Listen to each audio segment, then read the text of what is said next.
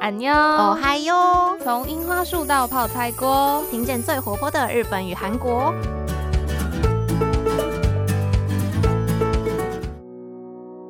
皆さんこんにちは。 여러분안 녕。 私はゆいです。我是杰一。 저는수지입니다。 我是秀智。 哎，杰一，二零二零年已经快要结束。对啊，终于到十二月了。最近真的有开始天气变冷的感觉。对，就是有一种年底的那种佳节气氛，开始很想过圣诞节。那你觉得二零二零年最大的不一样是什么？哦，真的是因为疫情的关系，整个生活都被打乱呢。像其实秀智原本也是要出去交换的，对不对？对，我们两个本来就不应该，现在不应该坐在这里的啦。我们应该要在日本和韩国，没 关系，明年再跟大家在日本和韩国相见。哎，有这回事吗？希望哦，希望，希望是，希望是。那今年最大的不一样，应该就是因为疫情的关系，所以很多活动啊，或者是一些行程之类的都被取消了。对啊，那对于我们这些追星族来说，我们今年追星的质量真的是大受影响啊。姐已经两年没有看演唱会了，什么时候我家欧巴才要来台湾开演唱会？就他们这样活生生的被取消了，然后杰一手上的票就是。变成一张废纸，非常难受。哦虽然有退费，但还是觉得心情好难受哦。真的，那应该也不难猜到，我们今天要讨论的主题就是跟追星有关喽。哇，终于进入我们的本业了对，本业本业。对，之前跟大家聊过了什么漫画啦，然后 YouTuber 以及就是高考制度等等的。那今天要来跟大家聊的是日本和韩国作为文化的输出大国，然后现在就是呃日团或是韩团。的追星文化都很盛行嘛？没错，那究竟这两个国家在这种 idol 产业上面、偶像产业上有什么不一样？今天我们就一起来了解吧。对啊，既然不能看新的，没关系，那就听杰一跟秀智来聊聊，就是旧的文化吧，以前的看过的演唱会。不过依据我对杰一的认识，其实杰一的身份算是蛮特别的。杰一是一个双栖，就是我一个混血的感觉，就是是哈日族也是哈韩族啦。那姐姐应该是可以深刻感受到这两个文化圈的差异的那个，怎么讲？就是可以感受最深的那个人。对，因为杰伊以前就是像上一集 YouTuber 产业跟大家提到的，杰伊以前其实是追 Nico Nico 的歌手，追的非常疯狂哦。就以前是搞日圈的，然后一直到上高中之后，就是入了韩团的坑，然后就发现哇，这根本就是两个世界吧。因为像我们秀智就是非常单一的，对我就是从国中开始就一直在迷韩团的妹妹，到现在变成一个。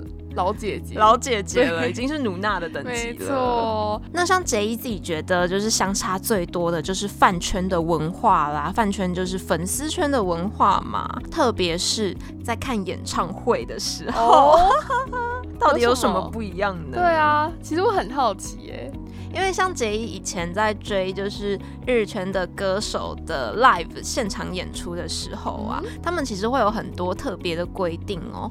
例如说，你是不可以穿增高鞋的，就是不会像呃可能韩团很多演唱会，然后迷妹们就会穿着很高很高、很天高的高跟鞋，对，什么十公分，然后夸张的，甚至还有那种话，你都不知道他到底是不是去踩高跷，真的很夸张。对，像以前杰伊在追日圈的时候，我们粉丝之间的其实那个约定俗成的潜规则非常多，而且是很严格的哦。首先第一个是你不可以穿很高的鞋子，基本上三到五公分有一点点平板的松高鞋就已经是极限了，不太会超过这个。太难想象。然后手扶啊，或者是应援板等等，只能举到胸口，就是绝对不会出现疯狂的迷妹吧，或者是迷弟，就把这些应援板举就是超过头顶，这都。都是 NG 的哇，这太难想象了。对，就是如果你做出以上的行为的话，很有可能会在以前的日圈的粉丝们之间就是被攻击等等的。刚杰一说的这些，其实对于有在 follow 韩国偶像或者是实际去看过演唱会支持他们的粉丝朋友来讲，应该都会觉得是天方夜谭吧。就是很不可思议耶。就可以说，可能在日圈的粉丝的文化相对是秩序比较整齐一点吗？但是当然啦，追韩团的日本人可能就不一样了，就是入境随俗的感觉，真的是入境随俗。所以可能会很多人在就是台湾的演唱会也可以感受到樱花妹们的疯狂。那其实是两件事啦，就是日本人在追日本人跟日本人在追韩团的时候，还是有不一样的文化差别。真的，那我们就是先浅尝了一点点日本的演唱会会是怎么样的一般光景。之后呢，我们来从演唱会一开始的那个程序来走好了。如果你今天想要看演唱会的话，你当然是要先搞到一张票嘛。对，第一件事情就是抢票战争。是的，那大家如果其实如果是看台湾的演唱会，大家应该也被。台湾的那种售票系统就是搞得一个头两个大，什么五月天、蔡依林或是周杰伦啊，哦，什么时候我才能抢到就是周杰伦好好的摇滚区的票啊？大家永远都会看到那个蓝色的圈圈一直转、一直转、一直转，然后想说到底什么时候才会转完？对，然后而且杰一以前的那个年代，大概在杰一国中的时候，那时候甚至还要用 Seven Eleven 的 iPhone 抢票，然后你就会可能在例如说八点票开卖好，你七点五十就会看到一堆人排在 Seven Eleven 的门口，iPhone 才是始祖。对，然后 iPhone 真的很难用哎，不得不说，就直接整个宕机，连 iPhone 这样子就是系统这么简单的操作都可以宕机哦，嗯，了不起。而且 iPhone 是你以为你已经按到了，结果小白单印出来还可以刷不过，那真的很荒谬哎。在用网络抢票普及之前，真的是哇，要抢票之前都要算好你什么时候要去 iPhone。的那个机台前面站好，然后搞不好有一些不发号码牌的店家，你还要例如说在那个时间点有个消费记录，避避免等下有人来跟你吵架，说哎是我先来的什么之类的。这真的很荒谬，而且以前 iPhone 抢票的时候，它没有所谓帮你自动选位的这个机制，你要自己用手去点呢。然后你如果真的运气很衰，就是刚好同一时间有人跟你点到同样的那个格子，你的票就会被他抢走。非常，我真的是就心里千百万个小剧场。那你就是帮我自动选一下位会死吗？我也不在乎，我现在选的是七百五十或者七百四十，好吗？后面一点没关系，你就不要让我就是到最后变成哦。就是票票券已售完，嘿。对，我们其实是要来讲说日本的演唱会跟韩国的演唱会要怎么卖票，但殊不知就是一个回忆被开启，就先大喷一波台湾的售票 系统。毕竟在海外就是要看这些演唱会也是不容易啦。没错，那我们来回到日本的演唱会好了。日本的演唱会是像韩国那样吗？就是要进网咖里面比网速，看谁手速比较快。其实比起他们可能也有这样子的卖票方式，但绝大多数就是人气比较高。高的天团们呐，或者是一些韩团，他们在日本开演唱会的时候，绝大多数卖票方式都是用抽票的，大家应该也有所耳闻。对对对对对，就是例如说，你今天有一个会员的身份，那你就可以拥有这个抽票的资格。某种程度上，其实这样也还不错，就是实名制杜绝黄牛嘛。虽然我也不知道这样有没有百分之百杜绝黄牛，可能黄牛总是会有他的方法。没错，毕竟就是杰一现在还去不了日本，还没有办法感受到这个实体抽票的感觉。希望以后还有机会跟。跟大家更新，真的。那韩国的演唱会，就像我们刚刚讲的，他们就是有各大的售票平台，像是 Melon 啊，或者是 Inter Park，或者是 Yes 二十四等等。哇，听到这些名字就觉得好可怕哦！这对迷妹来讲，对，都是各大战场。还要我们用那个台湾的四 G 网络去跟韩国的五 G 网络拼，怎么拼得过人家？然后秀智还记得之前就是真的要飞去韩国看演唱会，然后毕竟你是在台湾嘛，就是我们要跟五 G 网络大国竞争那个网速哎，所以他韩国就是抢票夸张到他们有练习抢票的那种网页游戏。太荒谬了，真的很好笑。就是你可以选说，你今天是，例如说，我今天要用 Inter Park，然后你点进去之后，它就会是 Inter Park 那个页面。你按开始之后，它就会帮你模拟哦，就是什么先选日期，然后选几点，然后再进到那个，我们都会说那是葡萄，因为他们的位置是紫色的，一个方格一个方格，所以如果你今天就是摘到葡萄，就是我们表示点到位置的意思。然后它就会模拟那个葡萄一个一个消失的样子，然后你就要赶快点，然后最后到结账页面看你有没有成功，甚至它还会帮你计算你这段时间花了多少秒数。天啊，秀智的叙述真的是让我感到毛骨悚然呢，就是回想起那个可怕的抢票战争，你真的是一秒都不能有失误，你还要去熟悉，例如说我下一个按钮的那个位置，我滑鼠应该要摆在哪边，你连那零点几秒都问错过哎。我觉得迷妹们就是迷妹迷弟们身怀的技能真的是太了不起真了。就很夸张。因为杰伊自己是属于那种很不会抢票，而且也没有抢票运的人，所以我一直以来都是靠着朋友们。哎、你那边抢到那个位置多少？哎、你那边那个答案是多少？赶快跟我说一下。其实这种时候有亲友团也是很重要的。没错，就是李泰明，李泰明，李泰明。对，其实，在韩圈呢，就是有一个算是一个类似不成文规定吗对对对，就是如果你今天要抢票之前，然后你喊李泰明三次的话，就是给你带来好运的意思。哎、不知道不知道这个的渊源是什么？其实还蛮有趣，因为李泰明是一个 Shiny 的成员，就是韩国的一位歌手，这样。哦，实在是太有趣了，可能以后也可以发明一些自己的咒语之类的。没错，那今天秀智还想要提一点，就是我有去实际在韩国看过演唱会，韩国的周边文化其实是非常的发达，就是他们也是非常会出各式各样的周边产品，来再继续赚粉丝们的钱嘛。哦，不得不提到就是所谓的手灯之类的吧。对，最具代表性的韩团的应援物应该就是手灯了，迷妹们必备一支。都会有自己的喜欢的团体的样子，而且都，就是最近真的是越出越有特色了。而且这一点其实跟日圈很不一样哦。虽然杰伊不确定现在的日圈有没有因为就是韩团的关系，所以开始推出手灯类的产品嗯，，多少受影响，但是以前的杰伊在追日圈的时候是不会有手灯这样的东西的。那相对的，我们的粉丝就比较着迷于毛巾这个东西，演唱会毛巾就是挂在脖子上的。这点就一个一直以来都是追韩团的角度来看的话，真的是会发现，只要韩国的团体如果到日本去开演唱会，他们的周边商品列表里面一定会有毛巾，就会出现毛。巾这个品相、哎，我觉得可能是因为日本的歌手他们很喜欢在台上甩毛巾，然后就是跟粉丝互动。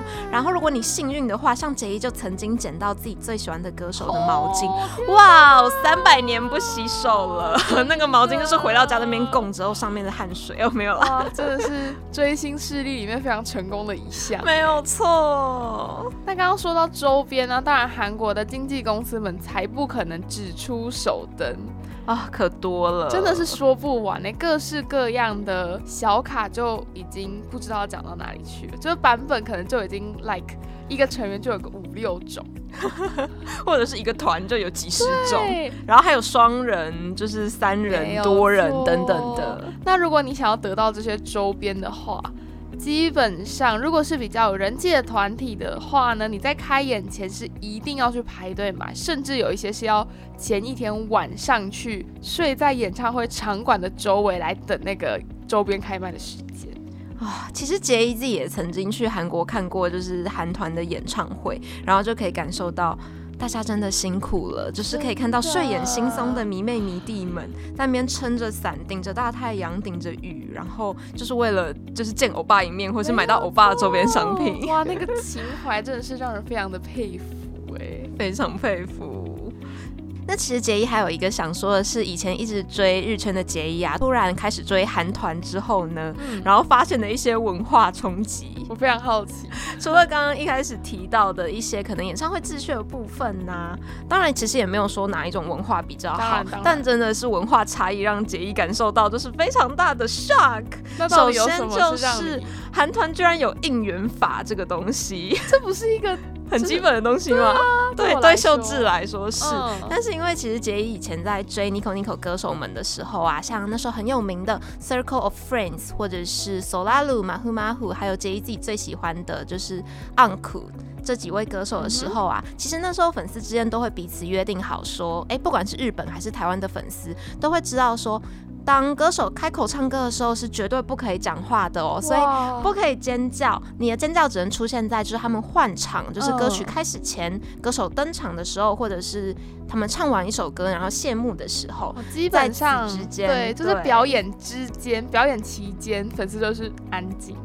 对，所以其实杰一刚来的时候，然后发现，啊，什么韩团他们的粉丝居然会跟着 idol 唱一整首歌，哎，哎，有时候甚至还要跳舞，很夸张，完全不一样，就完全没有办法理，就是一开始没有办法理解，会想说这样有办法专心就是看听自己的欧巴唱歌吗？但后来知道说哦，就是他们喜欢那种粉丝在台下跟着 idol 一起玩的感觉，投入的一种表表现方法。对，相较之下，以前杰一真的就是纯欣赏，就是听着歌手唱歌然后如痴如醉，真的很不一样哎。对，而且也不会有手灯，就不会高举手灯，就是喊着欧巴的名字。现在想想。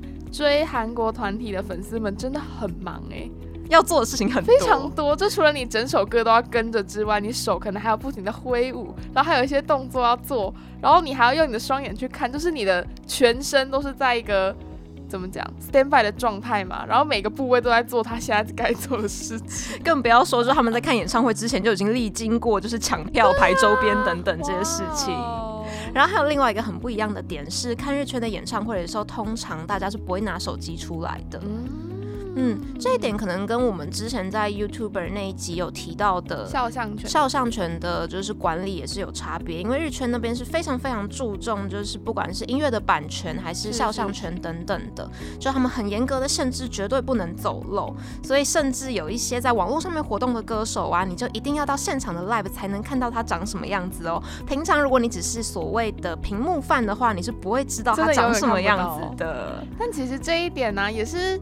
蛮奇妙的，矛盾的，对，因为其实韩国的公司他们也是会在开演前告诉大家说，我们的演出对是禁止录音录影的。但是呢，我觉得可能是因为他们已经发现，在网络平台上。社群的力量，对他们已经预想到这个部分，所以他们基本上对于录音录影这一块就是睁一只眼闭一只眼。对，只要不要到可能拿一些太夸张的器材，或者是直接在他们面前的话，基本上都是 OK 的。但其实秀智自己觉得他是，其实经纪公司可能都是在知情的情况下，因为如果你今天某一个演出抓的特别严，就是对于录影啊、录音或者是拍照这个行为特别严格的话，那那一场。真的有偷偷拍到照片或录下影片的那些人，这个资源就是更加弥足珍贵哇！其实变成是另外一种宣传方式哎，哦，很厉害。对，所以其实秀智怀疑，就是经纪公司他们是知道这一件事情的，嗯，所以才会衍生出就是这么丰富的所谓站子和站姐的文化。没错，没错，这个应该是蛮日韩蛮大的差异。对，那可能会是另外一集的安妞还有了。只能说一开始杰一就是看到在韩团的演唱会的时候，大家都是手 手机直接高举，然后直接在录的时候，我超级冲击的，想说这些人现在到底在干嘛？侵害什么？直接在侵害肖像权。对，因为以前就是我看演唱会的时候，就是日本场的 live 的时候，是完全不会发生这件事情，大家都非常的遵守这个规矩。那当然啦，可能在韩团去日本开演唱会的时候就不太一样了。不过我觉得呢，确实韩团他们在进到日本演出的时候，会也是一样入境随俗啦。就是因为毕竟秀智自己没有到日本去看过韩团的演出，但耳闻就是说日本场真的会比较严格在执行不能录音、录影、摄影这件事情啊。嗯，可能日本他们那边的演唱会协办方之类也会比较注重，这也是有可能的。那除了看演唱会可以亲自到场去支持你喜欢的偶像或艺人之外，还有另外一种非常直观的方式，就是。购买他们所发行的专辑，对专辑 CD 的部分啊，这一点真的是不得不说到。毕竟杰伊自己砸了大钱买过日专，也买过韩专，哇，就是一个活例子，可以来告诉大家这两个国家的 CD 产业有什么，也不说产业啦，就是他们这些 idol 发行出来的专辑作品有什么不一样？真的很不一样哎！杰伊到底哪来那么多钱呢？现在回钱都在干嘛？对呀，对啊，以前杰伊在买可。能日本的团体或是歌手发行的专辑的时候，大家应该也多少听过什么通常盘、A 盘、B 盘等等吧？听到就毛骨悚然的这些名词，有没有唤起各位的记忆呢？有。对，就是买日本的专辑跟韩国的专辑最不一样的事情就是呢，其实日专大部分是以 CD 为主，嗯，所以如果你是以前追韩团，然后后来追日团的粉丝，你就会想说。为什么他们的写真只有那少少的十几页？对，然后就是歌词本跟那些写真放在一起，然后我帅气的歌手大概就只有一两页的照片可以看，就没有了。然后也没有所谓的小卡这样的东西，只有偶尔可能会有一些限定盘，我有出一些可能小周边、小吊饰、小贴纸啊等等的。嗯那真的是对于喜欢已经习惯于追韩团的粉丝来讲，会觉得非常的空虚。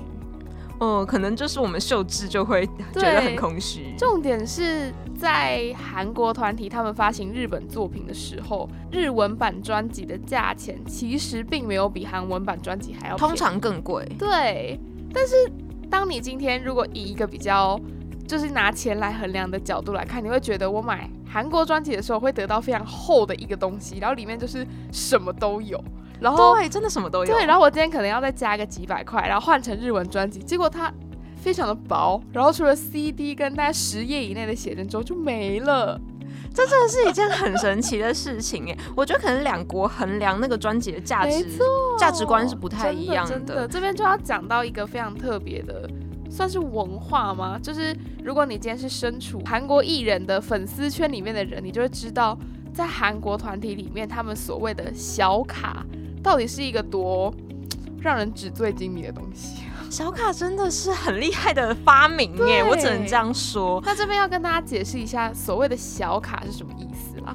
对，那这些小卡其实它在韩团的专辑里面扮演一个角色，是它的数量是有限的，而且你不一定能得到自己最想要的那个成员或者是最想要的卡。对，基本上它就是让你没有办法控制你可以拿到什么卡。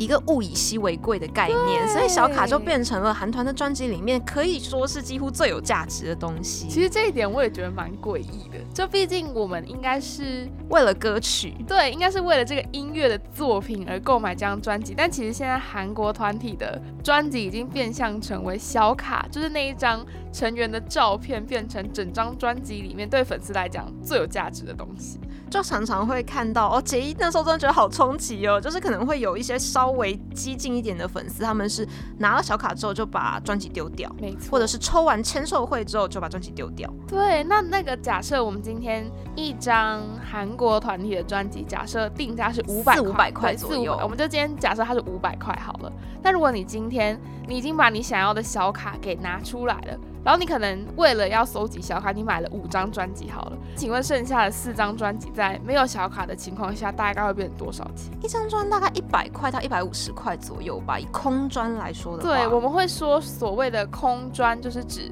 没有小卡。对，你看它已经被赋予一个空字，哎。但是想象他的地位，就明明 CD 啊写真都还在，但就是没有小卡的专辑就会被称作为空专，就是它已经是一个里面是空的的东西。天哪，其实想起来会觉得有点遗憾呢，这个产业变成这样。对啊，其实真的现在回头想想，会觉得嗯，到底为什么大家的逻辑已经会变成这个样子啊？杰伊自己也觉得很冲击，就是一开始来到韩团，然后想说哇，我想要来把我欧巴以前出过的所有专辑全部都收回来，然后就发现嗯。我要把他们收回来，居然只要花三百块就可以收完全部的版本的专辑 耶！这是怎么回事？那我以前在日专那边花一张八九百块台币，然后买来一张就是 只有 CD 的，就是只有 CD，然后写真只有十几页的东西，嗯，怎么会有这么大文化差异呀？真的，而且所谓小卡，真的还不止，你觉得它可能占了专辑大概一百块的价值，对，甚至还有可能超越专辑本身。如果你抽到一些可能人气真的很高很高的成员，或者是一些很受欢迎的配对组合啊，哇，那一张五百块都可以卖得出去。真的，你等于是你把那张小卡卖掉，你就可以再买一张专辑进来，甚至还有赚哦，太厉害了！相信现在在收听的大家可能会完全没有办法理解我们在讲这些事情是实际上真的在上演中。或者如果你是迷妹的话，你应该心有戚戚。对，就点头如捣蒜。呃，我就是喜欢那个人气特别高的那位成员，然后每次要得到他的卡，我都花了很多钱。也因为这样，所以其实有卡奴的诞生，对不对？没错，一般人抢到卡奴，你可能会觉得是信用卡那个卡奴。对，但是在迷妹圈，所谓的粉丝圈里面，如果是卡奴的话，就是假设我今天非常喜欢 A 成员，那我就会想要得到他，不管是在专辑或是活动等等，官方推。出的任何一种卡，我都要拥有。然后光是一个专辑，可能又推出好几个版本，然后 A 版本、C 版本、B 版本、E 版本，我全部都想要。那你今天为了要收集到这些所有的小卡，你可能有一本卡册是专门让这些小卡就是好好的住在里面。那本卡册可能价值破万，都是大有人在的啊。像杰伊和秀之追的十三人大型男团，他们大概就有上百种、上千种小卡吧。真的，而且。当你的团员非常多的时候，你你可以想象那个分母就变大了，所以等于你想要控制你拿到的成员的卡的机会就更难了。所以那个换卡以及所谓的比较买卡卖卡，对对对，那个人气高的成员的卡要取得，你就必须掏出更多张钞票。哇，讲到这边，其实秀智跟奇都还蛮庆幸我们都不是卡奴，对我们已经算是脱离了这个非常可怕的。对，就是杰一算是那种在开专辑的时候拿到哪一个成员都会很开心，虽然还是会希望可以抽到最喜欢的成员，但就是哎，来我家的孩子我都很欢迎那种感觉。但多少可以想象，就是如果是以前的杰一的话，杰一在追日团的时候，就是还是会有自己很偏心的成员。对，那你就是会为了得到那个成员的卡，就是无所不用其极。哇，真的是还好日专里面没有小卡这种配置。而且韩国的粉丝，应该说喜欢韩团的粉丝，他们夸张到。如果我今天在台湾，因为我们毕竟就是住在台湾的粉丝嘛，我在台湾如果没有办法得到这张卡，我就让那张卡坐飞机来找我。从韩国买来吗？就毕竟大家也知道，在韩团里面是非常盛行用 Twitter 这一个社群软体来就是交流消息嘛。你可以在推特上面认识到日本的粉丝或是韩国的粉丝，那大家也都知道这个卡片的这个市场嘛，其实就是。要有供需，它才有办法运作。好可怕，它已经变成一个小卡产业了，有点资本主义的感觉。就是今天我拥有非常稀有的卡，我也知道有很多人是愿意花大把金两来跟我买这张卡的，所以今天已经是打破国籍的喽。其实我身边有很多朋友，他们是为了得到某一张他很喜欢的小卡，他可以跟日本人或是跟韩国人来做交易，然后让那张卡就是可能坐船或坐飞机，最后来到他的身边。哇，这简直就像是在一个跨国的对，真的是跨国，没错，非常的不可思议，太厉害了，辛苦大家，真的辛苦大家。对，真的是秀芝，真的是非常的佩服所有的粉丝圈里面的，也不要说人家是卡奴啦，就是对小卡热衷的粉丝朋友们，你们真的是非常厉害。对他们，就是与其说他们是卡奴，不如说他们真的太有热情。对他们对那个自己喜欢的偶像的那份爱意。以及想要支持他的那个心，真的是已经巨大到不能量化了。佩服佩服，可能真的也没办法用钱量化，因为你不知道那个东西加起来的数字已经是到哪里去。对，如果哪一天可能就是没有继续喜欢这个偶像，然后就会发现哇。我花了这么多钱，就是那一本小卡册里面 都是用新台币堆出来的呢。而且这边秀智还想要分享一个蛮好玩的，算是小经验吧。就之前去年还没有疫情影响的时候，秀智有跟几个好朋友一起到韩国去看我们喜欢的韩团的演出。那刚刚提到就是他们的周边产品常常会有随机小卡嘛，就是你会买到一个包装都长得一样，可能里面有五张卡，然后你就要。拆开来看，你到底拿到了什么？全部的卡片数量可能有八十几张，甚至是一百张。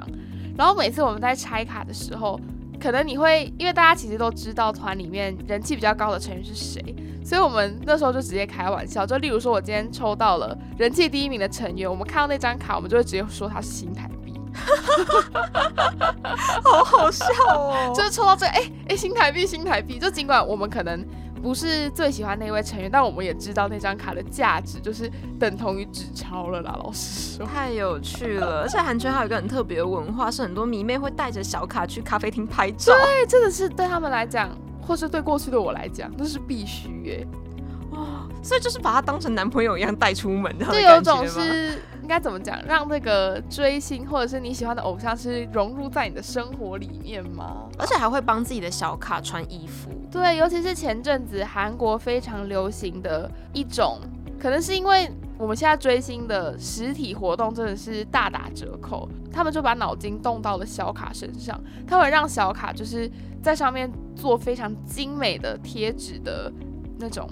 彩绘吗？对对对，就是他会买很多很可爱的贴纸，然后例如说，呃，这张小卡造型是红色头发好了，那他可能就会把那整张小卡上面的装饰弄成都是红色系，这张小卡就会变得很像是有点像我们那种拍贴机，不是可以有很多不同的什么大头贴的对，或者是以前 Line Camera 刚流行的时候，大家不是会喜欢在自己的自拍照啊，或是照片上面加很多那种贴图啊，或是什么边框啊，就类似的概念。哦，就算因为疫情在家，也是不愁没心追啦，可以做的事情很真多。的，那真是佩服粉丝朋友们，真的是不会让自己闲着。嗯，装饰手灯啊，或者是买娃娃，这些都是在日圈完全没有的文化。错所以杰一刚踏入这个圈子的时候，真的是震惊无比呀、真的是到另外一个世界的感觉。好啦，那我们今天真的跟大家聊了很多饭圈，不管是在追韩团、追日团的时候会遇到的特殊的文化。没错，那其实我们今天只跟大家小小的介绍了演唱会以及日本跟韩国团体在发行专辑之后，粉丝对他们的价值衡量这两大主题而已哟。对，就是追星这个文化真的有太多东西可以说了。杰伊和秀智毕竟是本业嘛，没错，本业就是 我们还是有表露无遗。有很多东西可以说，之后也会跟大家就是再继续说明，可以期待一下哦。那也希望听到这边的大家可以有更多一点点了解日本跟韩国的偶像产业啦。发现他们之间的文化差异是不是很有趣啊如果你有一天发现可能对其中一边的文化有点腻了，可以去跳到另外一边来试试看，会发现新世界没错，哦。你可能会像杰伊一样，就是有全新的感受哦。好啦，那我们最后也是欢迎大家来追踪我们的 Instagram，然后按赞我们的脸书专业哦，这样才不会错过下一集节目。这一集节目就到这边，要跟大家说再见喽。我是杰伊，我是秀智，马丹呢。安妞。